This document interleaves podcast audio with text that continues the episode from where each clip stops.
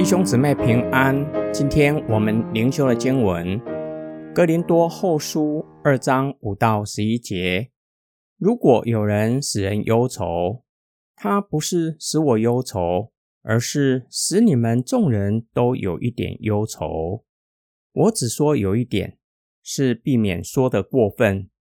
这样的人受了许多人的责备也就够了，倒不如饶恕他，安慰他。免得他因忧愁过度而受不了，所以我劝你们要向他确实显明你们的爱心。为这缘故，我写的那封信，要考验你们是不是凡事都顺从。你们饶恕谁，我也饶恕谁。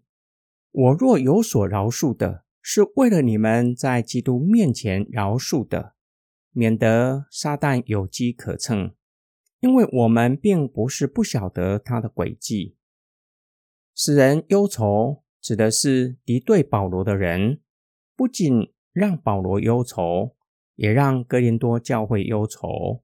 换句话说，他的行事为人已经严重影响教会，让教会里彼此的关系出现裂痕。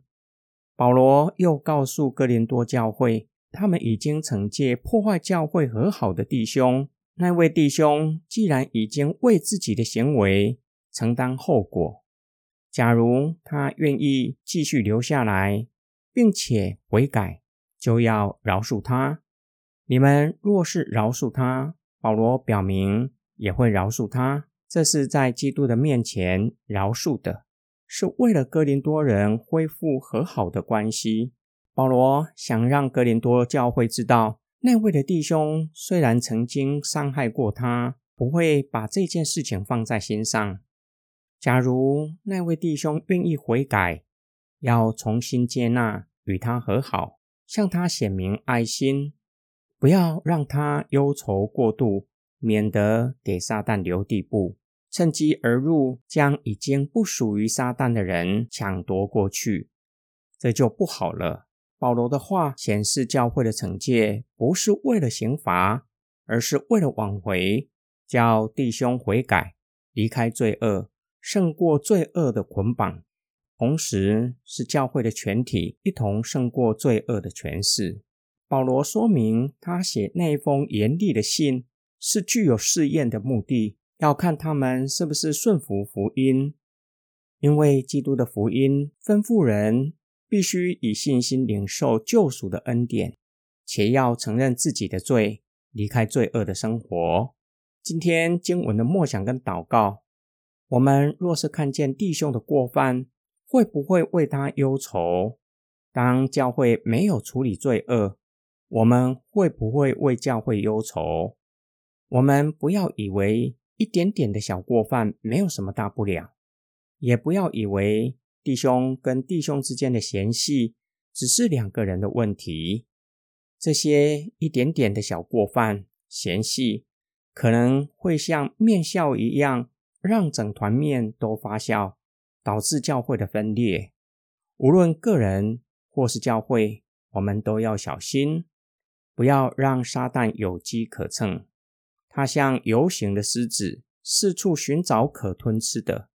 因此，要竭力的维护我们与神和好的关系，不容许罪恶的存在，且要促进与弟兄和好。教会需要正视罪恶的议题。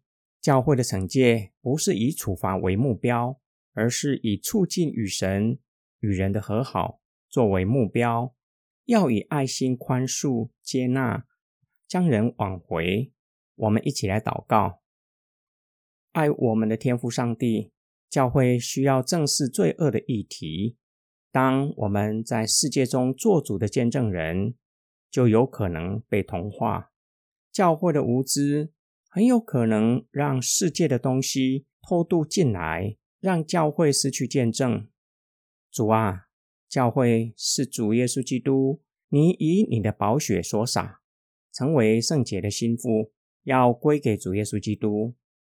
我们需要天天为教会守望祷告，不容许世界的东西偷渡进来，并为肢体祷告，晓得犯罪就是得罪神，在圣灵和圣道中谨慎自守，警醒度日，直到主来。我们的祷告是奉主的名，阿门。